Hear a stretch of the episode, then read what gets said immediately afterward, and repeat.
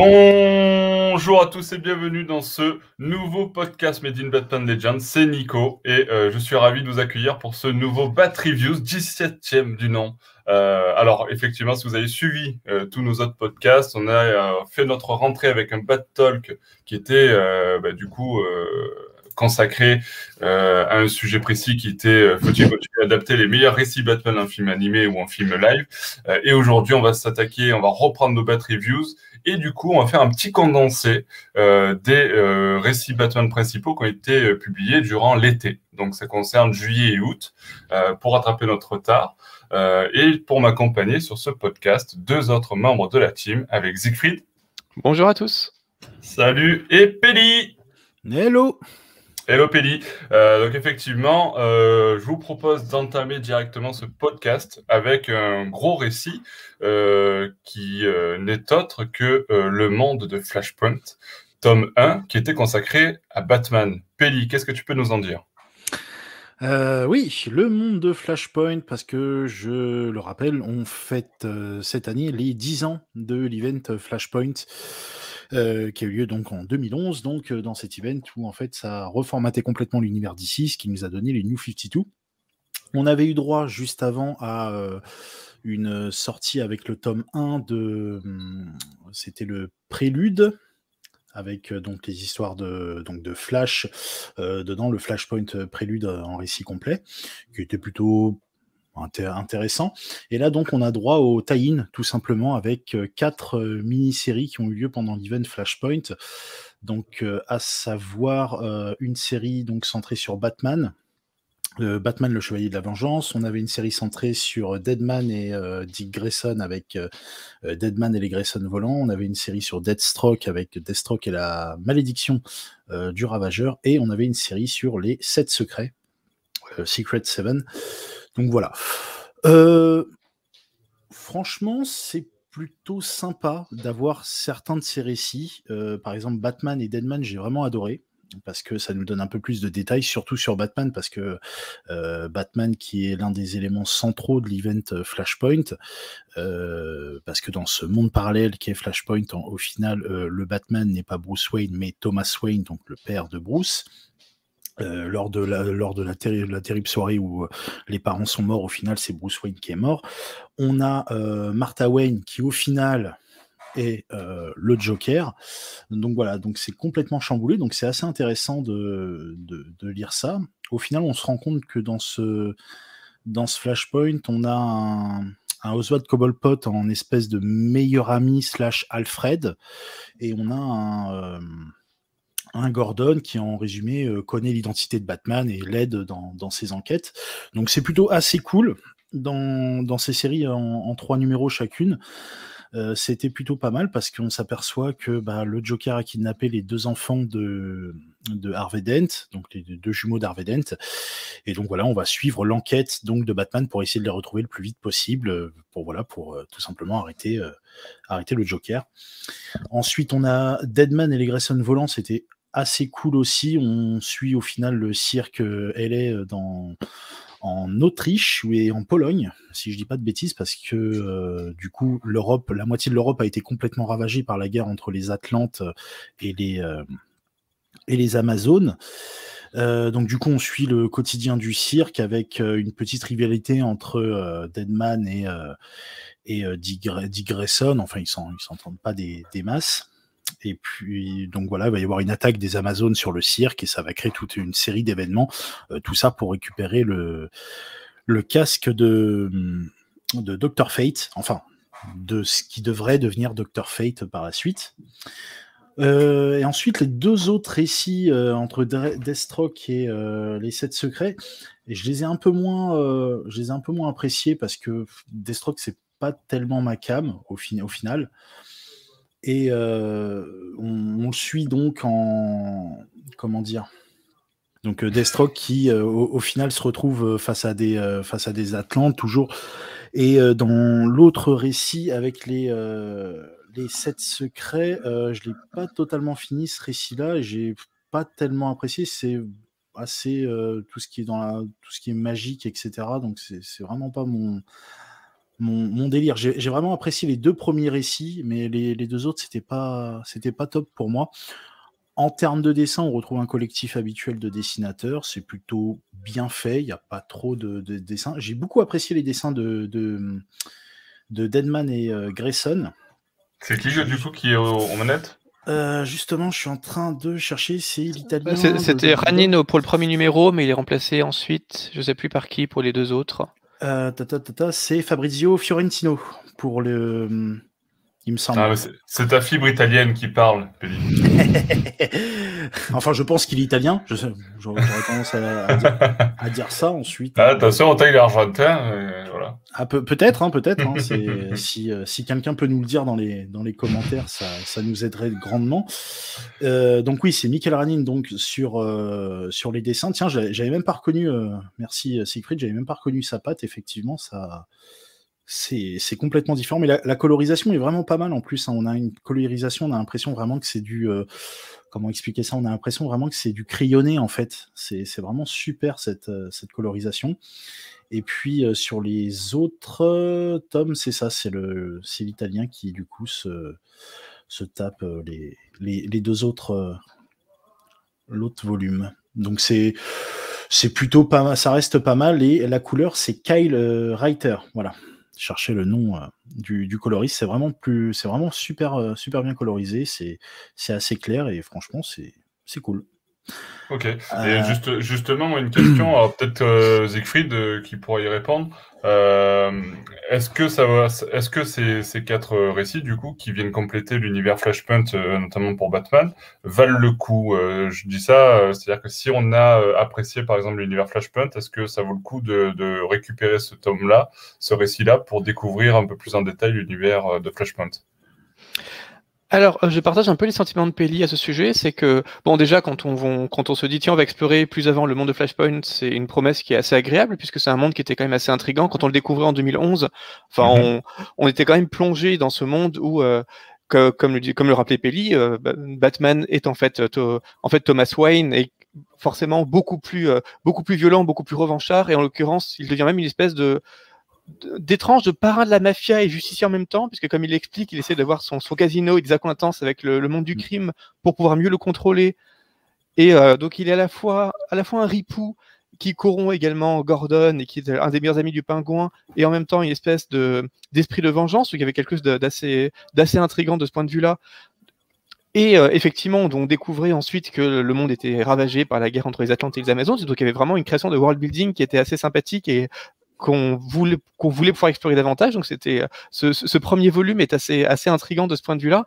La promesse n'est pas tout à fait tenue puisque bon déjà le volume s'appelle Le Monde de Flashpoint, euh, tome 1 Batman et Batman n'est en fait le héros que du premier volume, il n'apparaît que, la première histoire, il n'apparaît pas du tout dans les trois autres. Donc on a l'habitude, évidemment, on met en avant Batman pour faire croire que ça va être sur Batman, alors qu'en fait Batman apparaît à peine ou pas. Ça c'est quand même euh, récurrent malheureusement dans les politiques éditoriales de d'Urban Comics, ce qui est compréhensible d'un côté, mais bon c'est un peu un peu excessif de l'autre parce que les trois autres récits sont vraiment extrêmement extrêmement distincts. Après, le premier récit, comme le disait euh, Pelli, tient quand même bien ses promesses parce qu'on on voit, vrai, on voit vraiment on explore assez loin quand même ce Thomas Wayne en Batman, d'autant que ça, ça fait des années qu'on le sait aussi, donc je le rappelle, c'est pas un spoiler, mais euh, dans ce monde, le Joker est euh, Martha Wayne. Et euh, donc pendant une, bonne partie de l'intrigue, tout le monde, tout le monde dans cet univers, cette nouvelle Gotham, se demande pourquoi Thomas a l'habitude, pourquoi Batman a l'habitude de tuer les criminels, mais laisse toujours le Joker sévir, parfois l'arrête pour le faire interner, mais le Joker s'enfuit à chaque fois et commet des nouveaux meurtres, et pourquoi Thomas n'applique pas sa politique de, euh, euh, sa politique impitoyable aussi vis-à-vis du Joker, et en fait on, on, on, nous rappelle que euh, c'est parce que le Joker est sa, est sa femme et que même si elle est psychotique, même s'ils sont en conflit permanent, il ressent toujours quelque chose pour elle.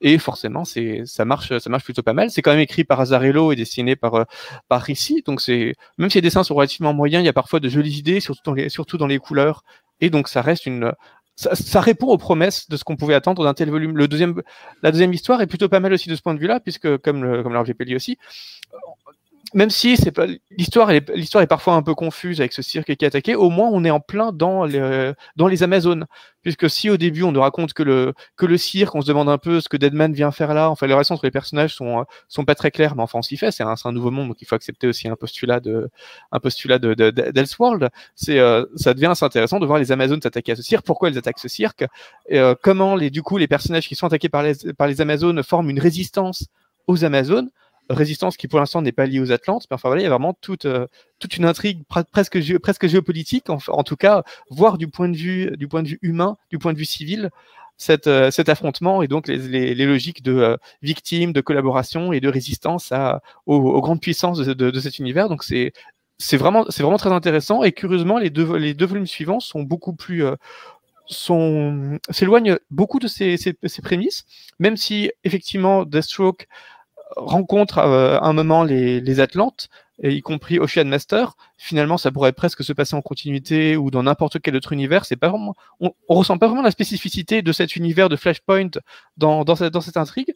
Et pour le quatrième volume, la, enfin, le, le, quatrième récit, qui est donc euh, qui consacre effectivement les sept secrets, notamment Shade, The Changing Man, qui est un des, un des grands personnages de, de Vertigo ça pourrait vraiment être un petit récit en continuité ou en continuité avec de toute façon plein de magie, plein de délire qui pour moi n'avait vraiment plus rien à voir avec euh, avec Flashpoint. Donc ça ça faisait complètement ouais. Ouais, c'est ça pourrait vraiment être publié n'importe où j'ai pas vraiment compris l'intérêt de publier là. Après, c'est toujours chouette parce que Shade, The Changing Man, c'était vraiment, comme je disais, un des personnages emblématiques du premier Vertigo, le Vertigo de l'invasion britannique, le Vertigo vraiment expérimental qui a un peu révolutionné la bande dessinée, notamment, notamment euh, scénarisé par Peter Milligan, donc qui était celui qui avait justement euh, officié sur euh, Shade, sur Enigma. Enfin, c'était vraiment un des, grands scénaristes de, cette époque. Donc, ça, c'est chouette de lui redonner ce personnage. Euh, 30 ans après Vertigo pour essayer de l'intégrer à cet univers de Flashpoint. Mais enfin, c'est bon, on retrouve le côté psychédélique qui fait que le spectateur est un peu perdu, d'autant que les récits précédents étaient quand même beaucoup plus linéaires. Évidemment, on a l'Enchantress, on a Zatanna, on a, on a Raven, bref, ça, va un peu dans tous les sens, c'est un peu, un peu psychotique, et le fait que ce lien avec Flashpoint soit si dilué, ça empêche je pense, le lecteur de vraiment rentrer dans l'histoire autant qu'il le faudrait, de s'investir autant qu'il le faudrait pour essayer de comprendre tous ces enjeux. Et évidemment, bon, c'est une histoire qui est, auto auto-contenue et en plus un peu délirante, donc elle, est elle a moins d'impact sur le lecteur qu'elle ne pourrait en avoir si elle avait, si elle avait euh, trouvé sa place dans un, dans un volume plus adapté. Là, clairement, elle n'est pas assez dans la continuité ni de Flashpoint ni des précédentes, des précédentes histoires pour qu'on ait vraiment envie de, de s'investir. Donc c'est un, un peu du gâchis. Euh, l'idée, c'est peut-être de compléter, peut-être qu'ils avaient plus d'histoires pour les autres personnages, parce qu'après, il y, en a, il y a un tome concerne, qui concerne Flash et un tome qui concerne d'autres personnages. euh, et peut-être que là, c'est pour compléter celui sur Batman, ils ont, euh, ils ont peut-être un peu. Ouais, c'est vraiment. Euh, c'est vraiment un pur tie-in. Du, euh, enfin, ils se sont vraiment demandé, tiens, euh, quel personnage on pourrait raconter qui risque de pas d'avoir le moindre impact sur l'univers. Tiens, on va, on va voir ce, que, ce qui se passe du côté des magiciens. Hop, on, on fourre un peu cette histoire en 30 pages et c'est fini. Et c'est un peu, un peu frustrant parce qu'il y avait certainement des choses plus intéressantes à dire sur tous ces personnages. Et puis, mais voilà, il y a, comme le plus plaisir de retrouver Shade, mais euh, du point de vue Flashpoint, puisque c'est la question que tu posais à l'origine, mm-hmm. c'est les, les deux derniers récits sont quand même assez décevants, même si les deux premiers valent quand même le coup. Donc, je suis plutôt mitigé, mais si vous avez vraiment aimé cette univers de Flashpoint, déjà, je pense que vous vous réjouissez que, que, que DC essaie de capitaliser un peu dessus parce qu'ils ont compris que finalement, ça reste un des meilleurs univers alternatifs qu'ils aient créé, qu'ils aient créé ces dernières décennies. Donc, c'est assez chouette qu'ils essaient de, de, de, le réexplorer. Même si c'est juste des, des tie-in, on imagine peut-être que ça aura un impact dans la continuité plus tard. Enfin, on sait pas trop quels sont leurs projets de ce point de vue-là.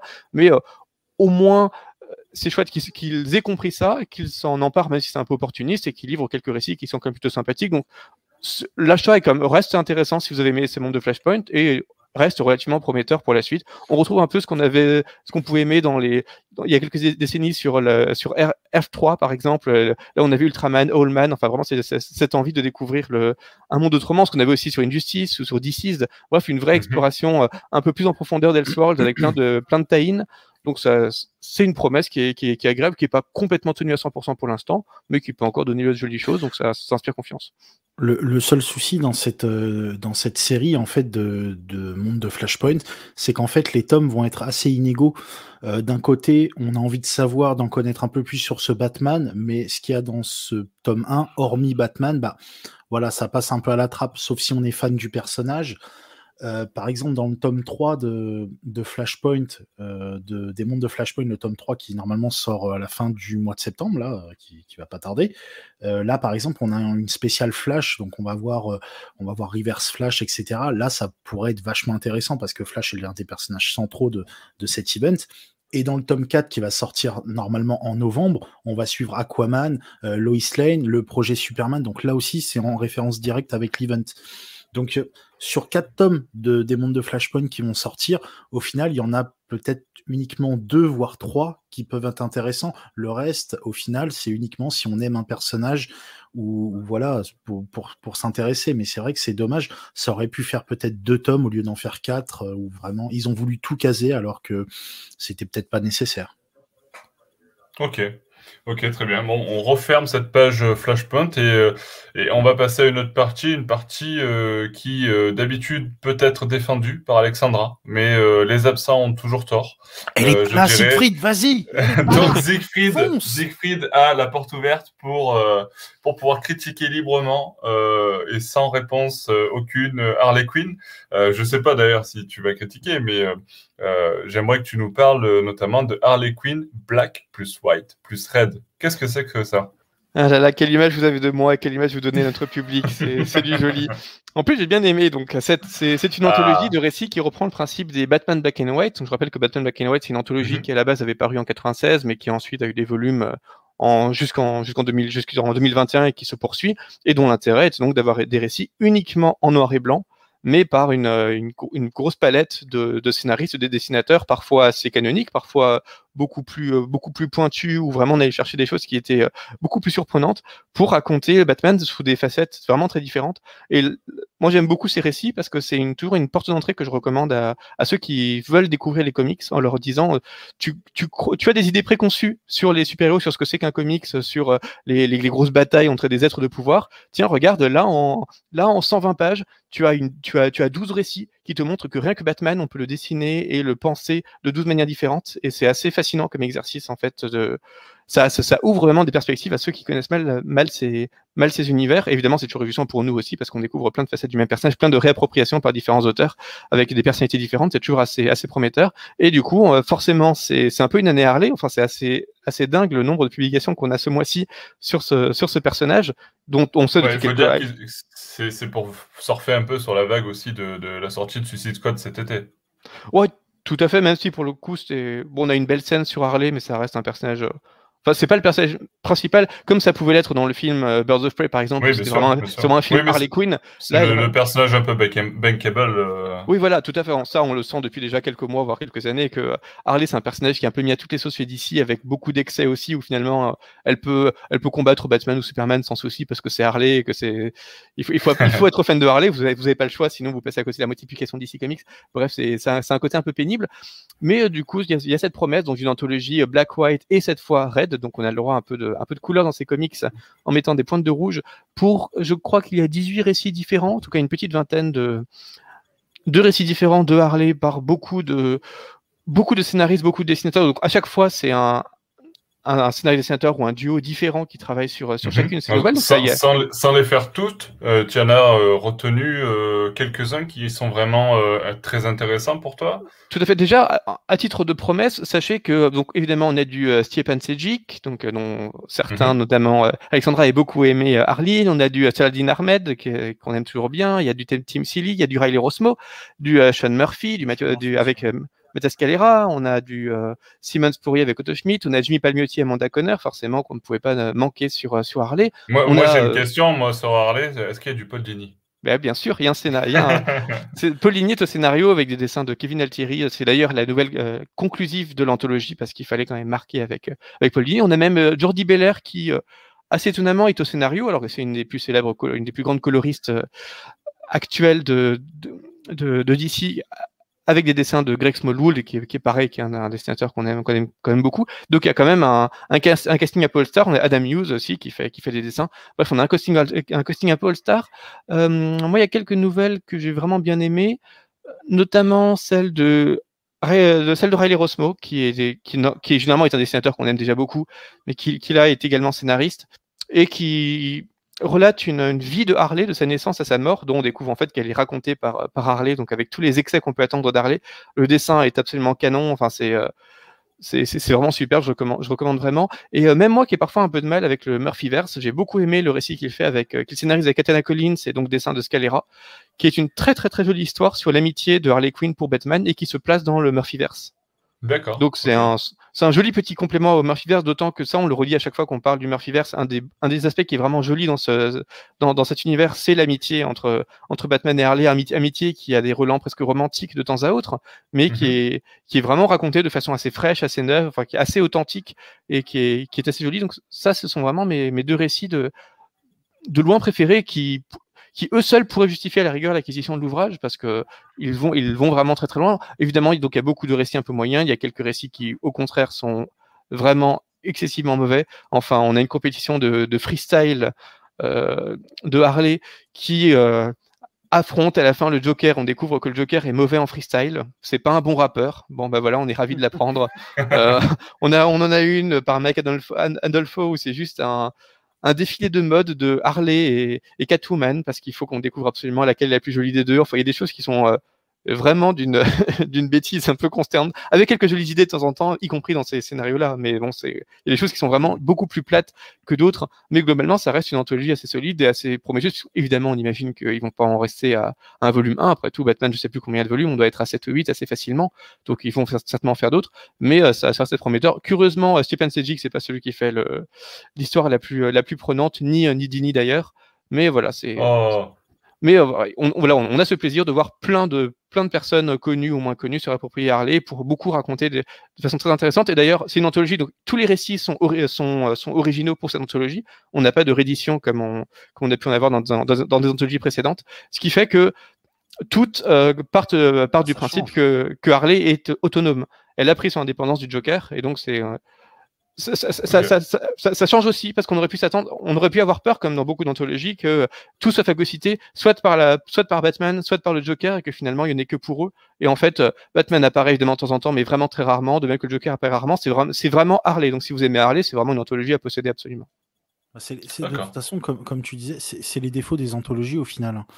Euh, là, le fait que ce soit des, des récits euh, tout, tout nouveaux, euh, c'est, c'est nickel.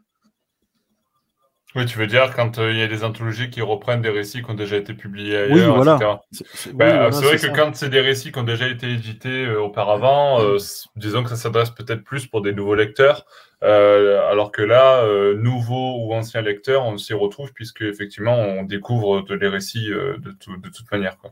Mais parfois, on a des déceptions. Hein. Je me souviens que sur le Joker 80 ans, les histoires originales, c'était vraiment une catastrophe. Enfin, c'était, c'était pathétique. Donc, euh, je suis presque surpris de voir que des auteurs ont été plus inspirés, ont, ont su mettre plus de fraîcheur dans les appropriations de Harley que sur, que sur Joker, dont on attendait beaucoup plus les 80 ans. en, tout, en, tout, cas, la cover est magnifique. Hein. Oui, tout à fait. Ouais, c'est sympa, ouais. Et globalement, les dessins sont vraiment superbes. Ils ont vraiment su faire quelque chose, ce Black and White and Red, même pour les même pour certaines histoires dont je trouvais les scénarios un peu faibles, les dessins sont quand même tous à peu près recherchés. Il y a parfois des, des homogénéités stylistiques entre certaines nouvelles qui sont assez surprenantes. Enfin, on dirait qu'ils ont, ils ont pensé ce, trio de couleurs avec le, avec le même trait, mais globalement, c'est vraiment très, très agréable à lire et beaucoup de, beaucoup de très beaux dessins. Enfin, c'est vraiment un chouette volume. Ok, chouette volume pour ce Harley Quinn Black plus White plus Red. Euh, et euh, du coup, bah, Siegfried, je, je vais insister, il va peut-être dire du mal de Harley Quinn et les Birds of Prey. Lâche-toi, euh, Alexandre n'est pas là. Alors, c'est le genre de choses dont typiquement je devrais dire du mal. Bah, euh, parce que, euh, bon, c'est déjà c'est du Palmiotti et Connor. Et j'avais déjà parlé, je crois, mes tout débuts sur Batman Legend des Harley Quinn de Palmiotti et Connor. Et bon, bah, c'est c'est vraiment pas ma, vraiment pas ma tasse de thé. Enfin, ce sont des intrigues qui sont généralement euh, un peu bébêtes. là, pour, là, pour, le coup, même Alexandra a arrêté de lire. Donc, Tout à fait. Voilà, c'est un peu foutraque, c'est un peu dans tous les sens. Et pas foutraque dans le bon sens du terme, où ça serait euh, rafraîchissant et un peu tordu comme peut l'être la série animée par exemple. C'est vraiment juste euh, foutraque gentil, sans rien apporter au personnage ou au, monde. Enfin, hmm. c'est un peu décevant. Et... Euh, Serait-on arrivé à la fin de la hype Harley Quinn? Et donc là, en plus, il y a ce qui est intriguant ici, c'est que ce Palmiotti Connor est en Black Label. Alors que bon, le Black Label, on s'attend à ce que ce soit des récits qui soient en continuité, souvent assez expérimentaux, souvent c'est assez pointu, et ça colle pas du tout à ce que font Palmiotti et Connor sur Harley généralement, avec un volume qui effectivement semble être, enfin n'est pas complètement euh, hors continuité. Ça pourrait être d'ailleurs dans la continuité de ce qui est de, de leur run sur, sur Harley Quinn. Donc cette promesse est un peu étrange. Ça, reste étrange même quand on a eu le volume. Il y a quand même quelques moments qui sont étonnamment, étonnamment gore. gore parfois pour le fun, un peu comme dans la série animée où il, euh, Harley catapulte une, euh, une espèce de, de, de, grande, de grande plaque publicitaire dans une, par une fenêtre et ça décapite quelqu'un. Donc voilà. Ça, justifie, tu penses, le, le, Black Label? Bah, Je pense pas que ça aurait pu être fait dans le run qui était quand même assez juvénile. Et mais il y, y, y a, aussi un moment sur la fin où euh, le Joker grave son initial sur la poitrine de, de Harley. Donc vraiment, on le, on le voit taillader, euh, taillader, son torse pour y graver un J. Donc pour le coup, il y a quand même quelques images comme ça, assez rares, mais euh, assez, assez violentes. Bon, pour moi, ça ne devrait pas justifier l'appellation Black Label, parce que la Black Label, si ça se résume à deux, trois images de on voit, on voit ou même pas un Bad Easy, et puis euh, tiens, il y a trois gouttes de sang sur une page, c'est pas très intéressant le label. Ça, devrait être, être l'occasion de faire des démarches euh, recherchées, soigneuses, voire expérimentales, du début à la fin, pas juste sur une demi-planche pour faire semblant de temps à autre. Mais, euh, mais bon, voilà, je pense que c'est le genre de choses qui ne seraient peut-être pas passées dans un run traditionnel.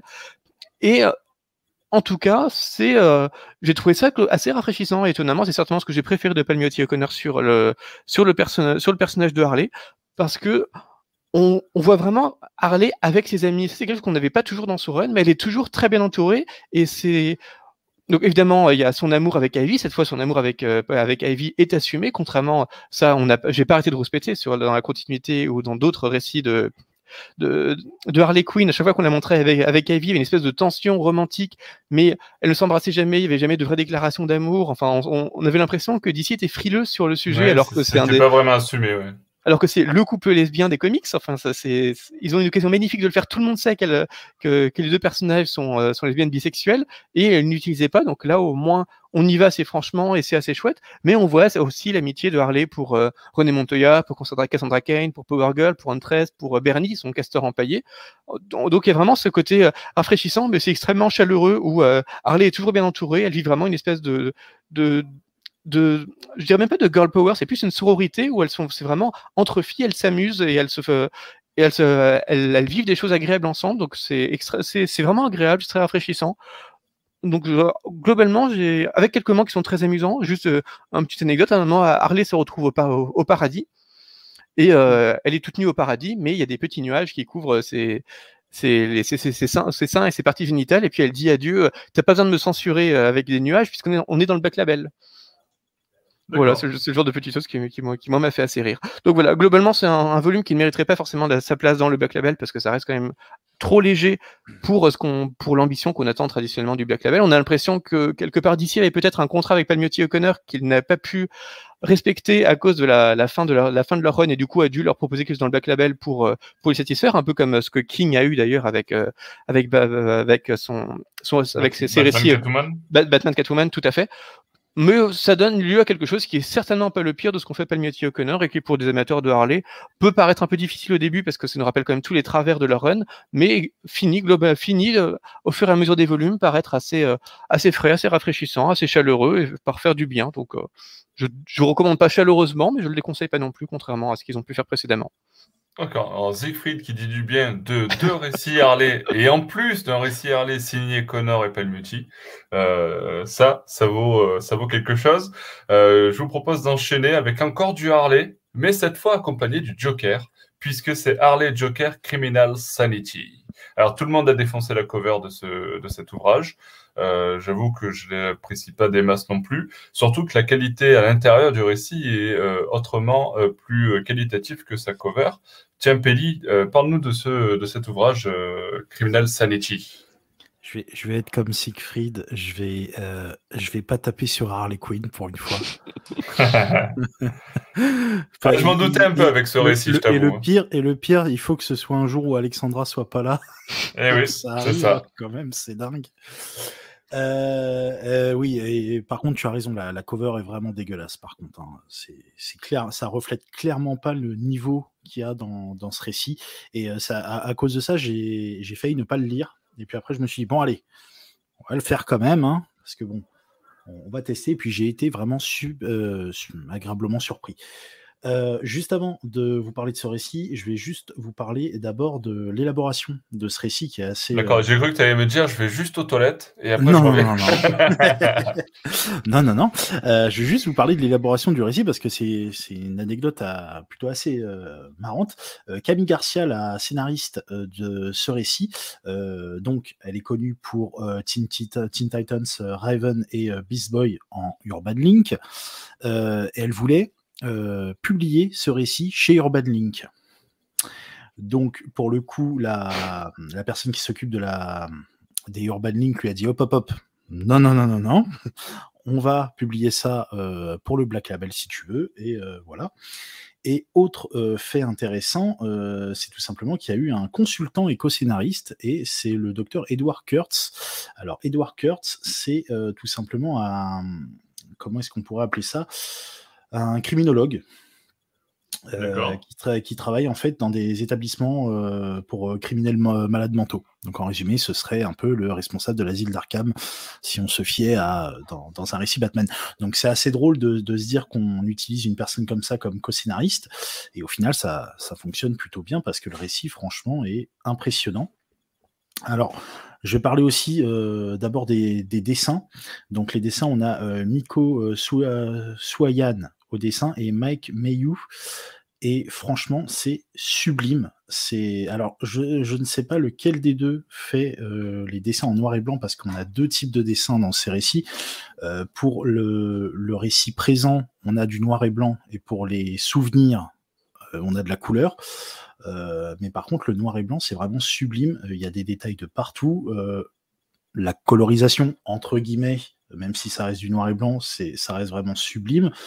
Euh, c'est, vraiment magnifique. Et je crois que c'est euh, Swayan qui fait ça. Euh, donc au niveau du scénario, ben, on trouve au final Arlene Quinzel, donc qui n'est pas Harley Quinn, dans ce récit, enfin qui se fait appeler si Harley, Quinn aussi, on, le voit quelquefois.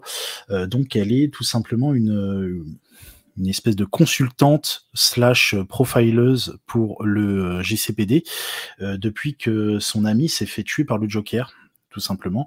Et l'affaire a été abandonnée, mais elle euh, relance l'affaire tout simplement parce qu'on retrouve des cadavres de, personnes qui sont mutilées et qui sont utilisées aussi en représentation de, différentes peintures d'art.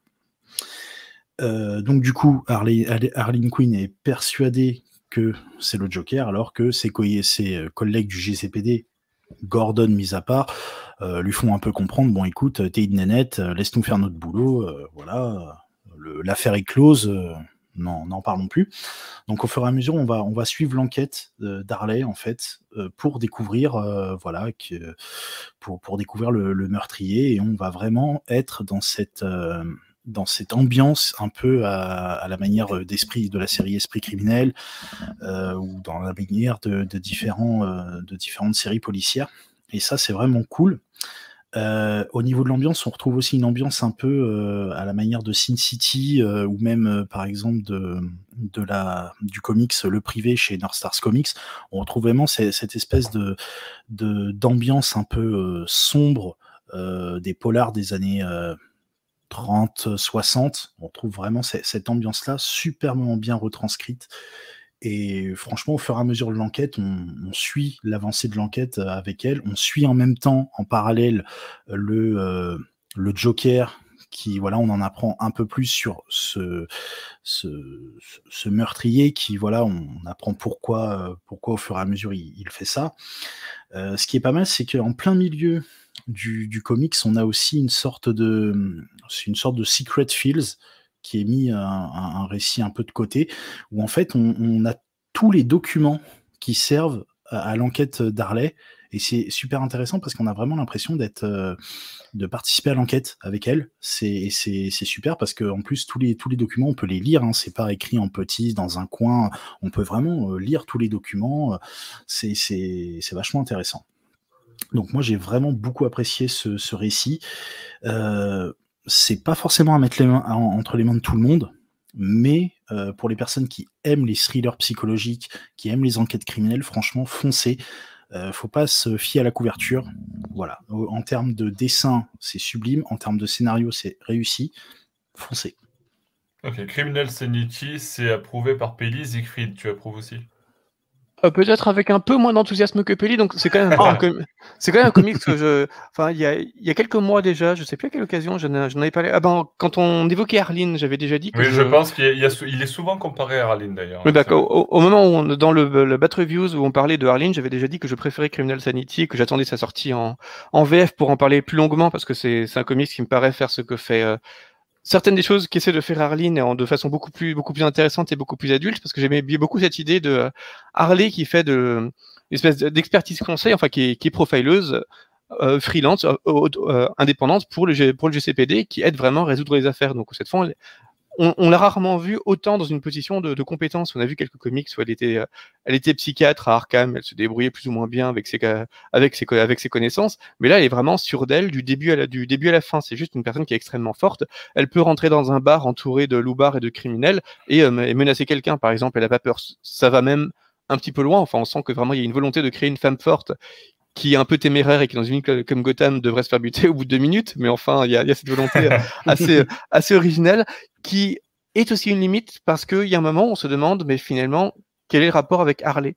Et en fait jusqu'à la jusqu'à la fin et même une fois la fin passée je n'ai pas vraiment reconnu Harley. Donc c'est chouette de réinventer Harley, mais j'ai à aucun moment j'ai reconnu des traits de caractère qui pouvaient rappeler Harley ou, même des, des points d'histoire qui pouvaient rappeler Harley. Et j'ai un peu l'impression qu'on crée un personnage qui, est qui était totalement différent, qu'on appelait Harley, ben parce que c'était c'est que c'est quand même mieux, c'est quand même plus c'est quand même plus vendeur. Voilà, au, risque d'une certaine d'une certaine gratuité, d'une certaine abstraction qui était qui qui est un peu dommage.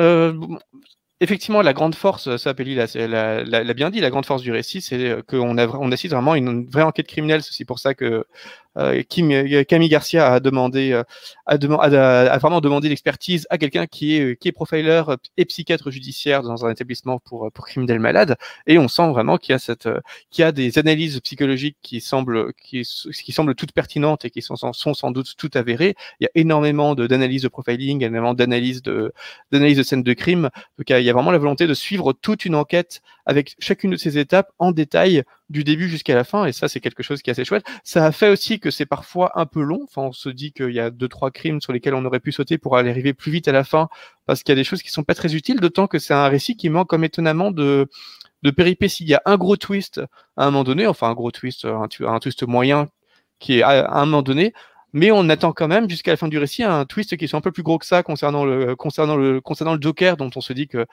peut pas juste être le coupable. Depuis, le, depuis littéralement les premières pages, tout le monde dit c'est le Joker le coupable. Et ça peut être aussi simple, aussi simple que ça. Bon, finalement, il y a, y a, un mini twist à un moment donné, mais pas, les, pas le, c'est pas le récit n'est pas aussi fort, n'est pas aussi surprenant que qu'on aurait pu l'espérer. Ce qui fait qu'il peut être un peu long vu le peu qu'il a, le peu qu'il a à offrir et surtout vu la fin qui est quand même un peu ouverte, un peu légère pour quelque chose qui a été aussi long pendant aussi longtemps. Donc ça, ça m'a, ça m'a un peu déçu. Mais voilà, il y a quand même cette volonté assez, vraiment très intéressante de faire du Joker un, un vrai tu, tu, tu évoques euh, la longueur du récit. Il fait combien de pages exactement? 300, 300 et quelques. Ok. Il fait ouais, 3, 300 pages. C'est ouais, un, bon, un bon récit. Ouais. C'est un bon récit, mais voilà, il y, a du, y, a du, y a du plus gros. Mais après, euh, c'est vrai que sur la fin, oui, elle peut paraître un peu légère par rapport à la gravité qu'on met dans le récit tout du long. Euh, euh, je suis assez d'accord avec Siegfried sur ça. Après, pour, pour la caractérisation d'Harley, je trouve que c'est bien justement de changer parce que on n'a pas ce côté en fait, euh, excusez-moi du terme, mais on n'a pas le côté un peu euh, femme un peu neuneux qu'on a dans les comics Harley Quinn en général, euh, enfin tout du moins sur les séries principales. où c'est la Harley Quinn qui saute dans tous les sens, qui fout le bordel, machin. Ça fait du bien de voir enfin un personnage qui est vraiment un peu plus sérieux. Ça fait bizarre au début, mais franchement, ça, je trouve que ça caractérise bien le personnage un peu. Je, suis complètement d'accord, c'est assez chouette de voir une Harley différente, mais pour le coup, elle pourrait ne pas s'appeler Harley, ça ne ça me choquerait pas. Et, euh, oui, tout on, à pourrait fait, avoir, on pourrait avoir cette histoire avec, avec, avec un personnage qui s'appellerait pas Harley, et puis le Joker qui rencontre ensuite Harley à l'asile, avec un autre, une toute autre Harley, et euh, ça pourrait, ça, ça, pourrait aller tout seul. Enfin, du coup, c'est. Il y a un moment où, quand même, quand on se réapproprie, quand on réécrit un personnage, c'est quand même bien qu'on le reconnaisse à un minimum. Enfin, qu'il y ait des choses qui rappellent que on l'appelle pas Harley pour rien. Là, ça, m'a un peu surpris cette idée de prendre vraiment un personnage qui n'a rien à voir avec Harley, de l'appeler Harley. du coup, je me demande si on ne va pas un peu loin dans la réinvention, au risque de décevoir les fans qui ne reconnaissent pas du tout le personnage qu'ils apprécient. Donc, je suis d'accord que on peut s'abstenir de beaucoup de petites choses qu'on a déjà vues longuement, le côté un peu naïf, le côté un peu eau de rose, le côté euh, euh, le côté un peu foutraque qu'on peut avoir euh, dans la personnalité de Harley dans beaucoup des comics précédents, mais à un moment on renonce peut-être à trop et pour aller dans, vraiment dans des pour aller vraiment dans des extrêmes inverses qui font qu'on s'éloigne vraiment du personnage du personnage à la base. Enfin Enfin voilà, moi j'ai vraiment bien aimé qu'on fasse de qu'on ait cette approche vraiment pragmatique à la fois dans l'enquête et du coup, ça, ça débouche aussi sur un Joker qui est plus pragmatique que d'habitude. C'est vraiment un serial killer. C'est-à-dire qu'à un moment, Harley va raconter, euh, ça les, va détailler les profils de certains serial killers dans une euh, scène d'exposition un peu lourdaude quand elle donne des cours dans une université, où elle parle de Ed Gein, donc qui est le, le, le, serial killer qui a inspiré le psychose de Hitchcock. Elle parle de Ted Bundy, donc elle parle de quelques psychiatres, et donc elle place vraiment le. enfin, le ce qui est, sous-entendu, c'est que le Joker est vraiment placé dans cette continuité de euh, serial killer du monde réel, comme Ed Gein, comme Ted Bundy, comme comme Dahmer et d'autres. Donc ça, ça rajoute quelque chose d'assez concret qui est, qui est assez intéressant, même si, enfin, du coup, c'est un peu incohérent avec le fait que quand, quand Joker va commettre ses crimes, y compris quand il se balade dans des, dans, dans, dans des foules ou dans des bars, il a toujours son maquillage de clown, alors que le principe d'un serial killer, a priori, c'est quand même d'être, de, de passer relativement inaperçu, à la fois physiquement et au niveau de sa, de sa personnalité, qui est quand même souvent plutôt aimable, plutôt timide, plutôt discret. Et là, c'est vraiment quelqu'un qui est sûr de lui, qui porte un maquillage de, de, de clown. Enfin, dans son, on devrait se méfier tout de suite. C'est un peu curieux pour, pour un serial killer supposé réaliste, mais enfin, c'est c'est plutôt pas mal. Peut-être qu'on va un peu loin dans la Du coup, vous, vous me direz, c'est une conséquence qui est logique. Si on veut explorer pragmatiquement le Joker exactement comme un, comme on ferait le, le, le profilage d'un serial killer, il faut qu'on retourne, qu'on explore un peu son, qu'on explore un peu son passé, ses vraies motivations, ses vraies méthodes. Ce qui fait qu'évidemment, ceux qui aiment euh, le fait que le Joker qu'on ne sache absolument rien du Joker, de qui il est, de ce qu'il est, vont euh, pourraient être un peu frustrés par le fait qu'on aille, euh, qu'on explore un petit peu. Donc il y a un petit twist qui fait qu'on ne sait pas exactement non plus qui est le Joker, mais enfin on en apprend beaucoup plus sur lui que que dans d'autres comics. Bon, voilà, il faut se dire aussi que c'est un c'est un Joker un peu un Joker un peu débutant qui en est qui en est à ses premiers crimes, donc qui n'est pas non plus accompli comme il le sera plus tard dans sa carrière. Donc il y a, des petites choses à accepter comme ça, mais globalement pour ceux qui aiment Harley notamment, c'est ça reste quand même un comic sur la relation entre Harley et Joker qui qui change vraiment beaucoup de tout ce qu'on a vu jusque là et qui donne à tous les personnages des caractères vraiment intéressant. Il y a une écriture qui est vraiment extrêmement soignée, qui est soucieuse d'apporter autre chose et une approche beaucoup plus terre à terre, beaucoup plus pragmatique et vraiment très renseignée, très documentaire à la relation entre Harley et Joker. Et je pense que ça, ça, ça, ça mérite vraiment de plaire en faisant abstraction de la couverture. Et voilà, malheureusement, c'est pas un mm. comics dont on exhibera la couverture avec plaisir dans non, sa bibliothèque. Sûr, et sûr. ça, c'est quand même du gâchis. Enfin, ils ont, ils ont loupé quelque il y a des, il y a, il y a des scènes, euh, il y a des, il y a des planches vraiment su, super bien réussies. Là, je reprends une planche de, euh, à un moment quand le, quand on a un souvenir d'un petit garçon qui veut fêter Halloween, il met un masque de clown qui sourit, alors que sa mère est décédée depuis quelques mois. Le, le père le, le, le père le bat et euh, et, voilà, elle lui dit comme quoi euh, ça prête pas à sourire, machin. Enfin, il y a tout un twist. Et ensuite, on voit le gamin aller sonner pour Halloween euh, euh, à une porte pour avoir des bonbons. Et on voit le masque de clown qui sourit complètement euh, dé défoncé. Et on voit une partie du visage du gamin qui ne sourit pas. Il y a, y a, des images super fortes dans ce, dans ce comic. C'est vraiment. Et c'est vraiment su, super bien retranscrit parce qu'il n'y a pas tellement besoin de dialogue. Euh, il y a des images fortes et voilà, on n'a pas besoin de, de, rajouter du dialogue sur ça. Et ça, c'est franchement super bien réussi sur ce comics. Oui, il y a quelques moments qui m'ont rappelé les, les, dessins assez dérangés de, de, de, Andrea Sorrentino pour Jeff Lemire dans Killer Smile ouais. et, et, Smile Killer. Pas, pas par le trait général, mais vraiment par ce côté un peu halluciné, terrifiant de, de quelques, quelques dessins par-ci par-là. D'autant qu'il y a une vraie volonté de, une vraie inspiration de Seven avec des meurtres, ah, carrément, qui, des meurtres artistique avec des, des, des, guillemets euh, vraiment affreusement gore. Enfin, c'est vraiment, ça vient vraiment de, c est, c est, de Seven et tous les films post-Seven. J'ai pensé à Seven euh, quand, quand j'y voyais les, les, scènes de crime, je pensais à Seven directement. Ouais. Effectivement, c'est vrai qu'on retrouve la même ambiance où euh, on a un corps qui est dans un entrepôt complètement désaffecté, vraiment loin de tout, et une scène complètement horrible avec avec je crois où il a fait pendre, où il a fait pendre des, des membres pour euh, que la graisse du, du, corps humain se, se liquifie. Enfin bref, il y a tout un, un délire dans ce genre-là pour pour créer une pour recréer une œuvre d'art de, de, Picasso, si je, je dis Dali, pas, je crois, de, oui. De Dali, euh... pardon, Dali, merci. De, de Dali, si je redis pas de bêtises. Et voilà, c'est Ouais, et puis imaginez la, la, femme tiroir de Dali, mais avec, euh, avec, du, vrai cadavre. Oui, et puis des, bougies en cire humaine. Enfin voilà, c'est ce genre de choses. Sinon l'homme, sinon l'homme de Vitru avec de Vitrus avec un, vrai, un vrai homme avec qui qui au final a d'autres membres, des membres cousus sur lui. C'est voilà, c'est plutôt bien retranscrit. C'est plus gore de la manière dont c'est raconté que dans les images, mais enfin voilà, c'est quand même le genre de choses auxquelles il faut, il faut être préparé. Ouais, là on est vraiment sur du Black Label pour le coup. Voilà, c'est ah au moins, au moins on, utilise vraiment les potentialités du Black Label, ah donc ça, ça au moins ça fait plaisir. Là, clairement, ça m'a bien fait rire quand j'ai lu quand même qu'elle voulait mettre ça en Urban Link. ça m'a bien fait rire. Parce que je me dis quand même, c'est violent pour Urban Link. C'est pas exactement ça qu'elle voulait faire en Urban Link. Hein. À la base, elle voulait juste faire un, récit sur le Joker sur Urban Link. Elle lui a dit non, on, raconte, on raconte pas les vilains en Urban Link. Effectivement, j'aurais bien aimé qu'elle propose. T'imagines si elle proposait ce récit-là Oui, oui.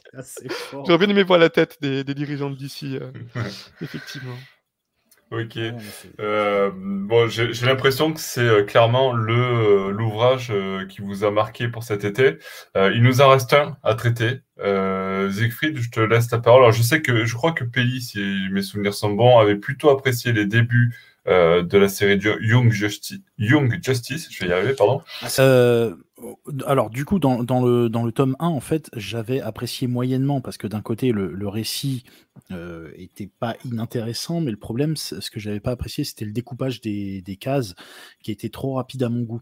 Euh, d'une page à l'autre, ils, ils, devenaient tous super copains euh, sans qu'on sache vraiment les histoires de chacun. Ils étaient tous réunis au même endroit et d'un coup, c'est la super amitié.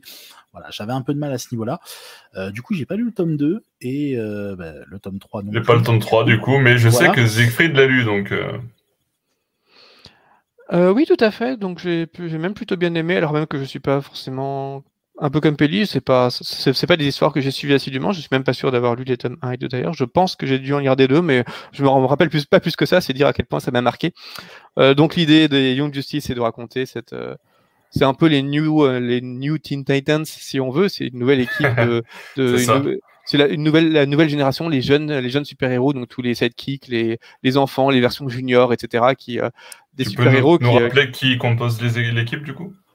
Oula, euh, je ne saurais pas y dire par cœur parce qu'encore une fois, c'est pas une équipe à laquelle je m'intéresse particulièrement. En ah. tout cas, on a des histoires qui s'intéressent particulièrement à, à, Connor. Donc, je rappelle que Connor, c'est le, c'est le clone à la fois de Lex Luthor et de Superman, et qui est donc un, des un, des personnages centraux de cette, euh, de cet univers. On a Kid Flash, aussi, auquel, sur lequel, lequel on insiste. On a Kid euh, Flash. On a Tim, Tim Drake, qui, est l'un des, l'un des moteurs de. Enfin, qui reprend le rôle qu'avait Nightwing dans les Teen Titans. Euh, spoiler, on a. On a une petite Green Lantern. Oui, c'est ça. Euh, je sais plus comment elle s'appelle. Enfin, qui, est surnommé Teen Lantern, mais qui, qui est un, un, personnage bolivien qui a vécu dans, qui a vécu dans les favelas. Enfin, il y a tout ce côté. Arouette. voilà, c'est un peu. Et euh, un personnage qui s'appelle Sideaway, il me semble. Et on a euh, Cassandra Sandsmark qui, était, qui est. Je ne sais plus si on l'appelle déjà ou encore Wonder Girl, en, tout cas qui est la, nièce de, de Dana Prince de, Wonder Woman. bon, bah, évidemment, à chaque fois, euh, les, variations des super-héros connus ont exactement les mêmes pouvoirs que ces, que ces super-héros, comme ça, ça, simplifie les choses. Et c'est du coup, il me semble qu'on avait cinq récits qui dans l'ensemble sont assez chouettes. Euh, dans le premier, l'antagoniste c'est Star Labs qui envoie Connor dans un autre monde. Et dans cet autre monde, il rencontre Warrior, qui est une espèce de héros à la, à la Conan ou à la John Carter, un simple humain qui a été transporté il y a, il y a plusieurs décennies dans ce monde, dans un monde de fantasy qui s'improvise viking, avec des dessins qui rappellent un peu euh, Prince Vaillant dans, dans les flashbacks et, et, un peu Mignola pour le, le, présent. Enfin, il y a une, une recherche graphique qui est assez étonnante pour euh, Young Justice parce que bon, c'est généralement, ça reste euh, quand même des comics qui sont relativement enfantins, extrêmement accessibles, donc avec des dessins propres, un peu passe-partout. Et là, cette première histoire, c'est quand même de proposer des choses assez, originales, vraiment très chouettes. Euh, la deuxième histoire, donc, qui évoque euh, Kid Flash, et Bon, en gros, toutes les, histoires sont, vraiment pas mal. Peut-être un petit peu moins la quatrième, celle où Cassie vient chercher de l'aide auprès de Young Justice parce que Zeus est devenu fou. Mais on a. Enfin, l'idée, c'est vraiment d'avoir ces, des moments. Des, des moments agréables entre les super-héros, même quand ils, même quand ils ont des, de grands combats ça reste, il y a quand même une certaine légèreté, pas une légèreté à la Marvel ou enfin à la, MCU où on aurait des, des blagues partout entre les, les, protagonistes, il y en a aussi, mais vraiment une légèreté au sens où la plupart des personnages sont vraiment bien les uns avec les autres, se soutiennent les uns avec les autres et ont des paroles assez confortantes les uns pour les autres. Par exemple, le dernier récit, c'est donc cette euh, rencontre entre Tin Lantern, donc la, version dont, vient, tu viens de parler, bolivienne de, Green Lantern, et John Stewart, qui, euh, qui vient voir euh, la Young Justice et qui dit à Tin Lantern, il faut que tu rendes cette, il faut que tu rendes ton anneau parce que tu es juste un enfant, tu as dû tomber sur cet anneau par hasard, tu le, tu le mérites pas. Un, anneau de Green Lantern, c'est une vraie responsabilité. On peut pas donner une telle puissance à, un enfant. Et toute l'équipe de Young Justice qui dit mais on, forme une équipe. On, Lantern fait partie de notre équipe, donc il n'est pas question qu'elle rende ses pouvoirs. C'est on, se porte vraiment garant pour elle et on est, on est une famille. Et ça, ça résume vraiment bien l'esprit de toute cette, de toute cette série avec toute cette, toute cette chaleur humaine qui se dégage, tout cet esprit de groupe qui se dégage de ces personnages, qui est aussi ce, qu'on, ce qui avait été apprécié dans, dans Teen Titans à l'origine, même si finalement il y avait eu quand même beaucoup de, beaucoup d'intrigues extrêmement graves dans les Teen Titans, euh, avec Tara autour de Raven, etc. Là, c'est vraiment une série chaleureuse qui atteint son but. Je, pense que Bendy, ça fait quelque chose d'assez solide. Donc des personnages qu'on ne retient pas forcément, qui sont pas tous mémorables, parce que la plupart, comme je l'ai dit, apparaissent comme des la énième variation de, de personnages connus. Enfin, je sais pas combien, je sais même plus combien il y a eu de Flash en, canonique en tout, mais enfin retrouver un, un, kit Flash ou un Teen Lantern par exemple, alors qu'on a déjà eu des dizaines de Flash et des dizaines de lanternes. Bon, il y a un moment, ça devient, ça devient tellement pénible qu'on a du mal à vraiment s'attarder sur ces personnages-là qui n'ont jamais eu et n'auront sans doute jamais leur série. Mais euh, globalement, pour le peu, pour le peu qu'on les voit, ces personnages sont vraiment très intéressants. Et euh, Kid, euh, Flash, par exemple, a des pages qui sont vraiment très belles, où il raconte aussi à quel point il est différent des Flash, parce que sa particularité, c'est qu'avec ses pouvoirs, il se déplace vraiment entre les différentes époques et entre, les, et entre, et entre différents mondes, ce qui le distingue vraiment des autres Flash pour lesquels passer d'un monde à l'autre, bah, ça détruit toute la continuité, c'est quelque chose d'assez exceptionnel. Lui, c'est quelqu'un qui ne parvient pas à se fixer parce qu'il est, il est sans cesse ballotté entre des, entre, entre des temporalités et des, et des continuités ce qui, ce qui évidemment lui donne une profondeur qui est assez intéressante. Donc, chaque, de chacun des personnages, on sent qu'il pourrait éventuellement avoir quelque chose à explorer éventuellement, même si c'est c'est pas toujours le cas. Mais voilà, ça, ça contribue aussi à cette légèreté d'ensemble qui fait qu'on on les lit, on, on, ne les lit pas comme des récits mémorables. Ça n'a pas l'ambition d'être des récits mémorables où on affronterait euh, des, où on affronterait euh, des Doomsday ou, ou, ou, Darkseid ou je ne sais quelle gros méga menace cosmique euh, où tout le monde mourrait par exemple, enfin comme ça a pu être le cas dans les Teen Titans. C'est vraiment des séries, une série à lire pour pour apprécier cette légèreté, cette chaleur humaine, et de ce point de vue-là que je recommanderais assez. D'accord, ok, plutôt recommandable. Alors j'ai l'impression que euh, ce Bat Reviews était plutôt positif quand même. Parce qu'on a entamé avec un Flashpoint qui était plutôt pas mal, en tout cas dans, cette première, dans sa première partie. Un Black, White Red de, de, Harley Quinn euh, intéressant. Harley Quinn et Birds of Prey pas inintéressant, euh, un Criminal Sanity euh, très très bon et un Young Justice euh, qui est plutôt intéressant aussi dans son style. Bon, du coup, c'est un, un bat review plutôt positif pour cet été. Et alors, pour les plus pointilleux d'entre vous, vous aurez remarqué que l'on n'a pas traité un récit qui pourrait paraître essentiel dans l'univers de Batman. C'est Batman Beyond, le troisième tome qui est sorti cet été. Malheureusement, on ne l'a pas lu, donc on va pas vous parler de quelque chose dont on n'a pas lu. Euh, mais j'invite du coup tous ceux qui nous ont écoutés, ceux qui ont lu Batman Beyond tome 3, à nous faire leur retour dans les commentaires, que ce soit sur YouTube ou sur Facebook ou sur le site directement Batman Legend. Oui, euh, faites-le vraiment parce que je me, je me, demande vraiment, si je l'ai pas lu, c'est aussi que j'ai l'impression que bon, c'est une série dérivée de la, de, de, de, la vieille série animée, que ça rappelle un peu les Gotham Adventures avec un côté quand même euh, peut-être plus adulte que les Gotham Adventures puisqu'on n'est pas non plus dans du Urban Kids, mais ça me mhm. paraît quand même relativement léger, un peu superficiel, peut-être agréable à lire, mais enfin ne cherchant pas à faire des, à faire, à, vraiment explorer, à vraiment raconter des histoires, euh, des histoires passionnantes. Donc n'hésitez pas à, me, à, me, détromper ou au contraire à confirmer pour qu'on sache s'il faut rattraper ça et évidemment lire, lire, lire, la suite parce que ouais, pour l'instant j'ai plutôt un, un, plutôt un mauvais a priori, enfin vraiment l'idée que ça me correspondrait pas trop. Donc euh, vraiment curieux d'avoir votre avis euh, là-dessus. C'est pas juste un prétexte pour avoir plus de commentaires et ah notre référencement. Pas, du, tout. pas du tout. On n'est pas dans cette idée-là, vraiment plus euh, dans le partage. Et c'est vrai que vos avis nous intéressent. Donc n'hésitez pas, ou même sur d'autres récits hein, qu'on a qu'on a évoqués sur ce, ce podcast, n'hésitez pas à nous laisser vos avis. Merci Siegfried, merci Pili pour votre présence sur ce podcast ce soir. Merci et merci donc à tous ceux qui nous ont écoutés jusqu'ici. On se redonne rendez-vous très bientôt pour de nouvelles aventures de Batman. Ciao, ciao, ciao. Salut. Salut.